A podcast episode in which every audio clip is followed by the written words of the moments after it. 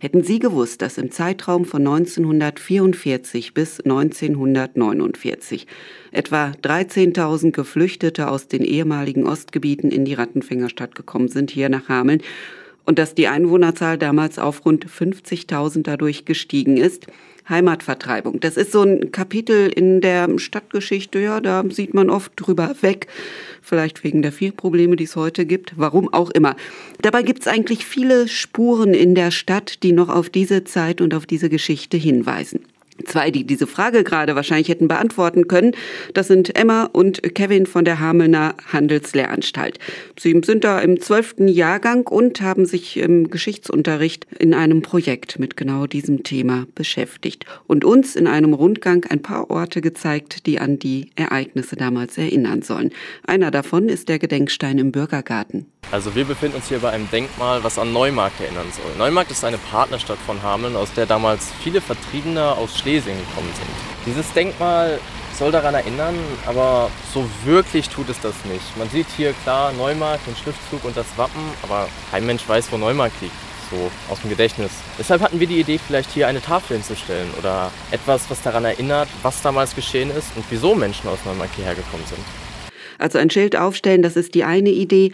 Die andere, es soll noch ein Video dazu geben, in dem die Erinnerungsorte, nennen wir sie mal, vorgestellt werden. Und zusätzlich wollen sie auf einer Webseite über die Heimatvertreibung in Hameln informieren. Kevin sieht es dabei übrigens als wichtig an, dass das Thema wieder mehr Präsenz bekommt. Das Thema ist mir wichtig, weil es einfach in Vergessenheit gerät. Man sieht diese Denkmäler, aber man erkennt nicht wirklich den Sinn dahinter. Ich finde, ein bisschen aufmerksam darauf machen ist doch jetzt irgendwie nicht falsch am Tag. Unter dem Oberthema Nationalsozialismus, Flucht und Vertreibung wird es aber in der Klasse dann natürlich noch weitere Projekte geben oder wird auch schon dran gearbeitet. Unter anderem gibt es da Gruppen, die beschäftigen sich mit dem Thema Zwangsarbeiter oder auch Judenverfolgung. Immer aber mit dem Fokus auf Hameln.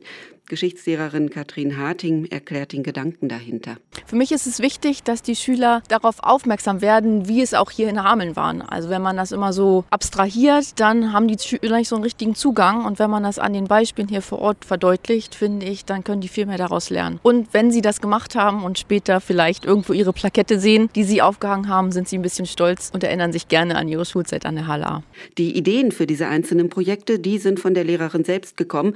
Die Schülerinnen und Schüler Schüler konnten sich dann aber anschließend ihren Schwerpunkt ausgucken, an dem sie mitarbeiten möchten und sind dafür dann selbst verantwortlich, wie sie das umsetzen. Und genau das kommt auch richtig gut an. Eigenständig arbeiten, zeitflexibel einteilen, auch das sind für Harting wichtige Punkte.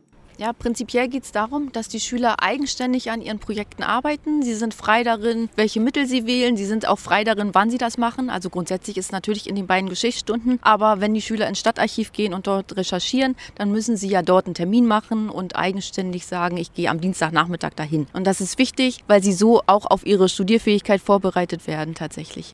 Sagt Katrin Harting, Geschichtslehrerin an der Handelslehranstalt in Hameln. Der zwölfte Jahrgang beschäftigt sich dort in verschiedenen Projekten Projekten mit dem Thema Heimatvertreibung. Und äh, wenn dann die Ergebnisse vielleicht auch für alle sichtbar sind, dann werden wir Sie natürlich auf dem Laufenden halten bzw. darauf hinweisen.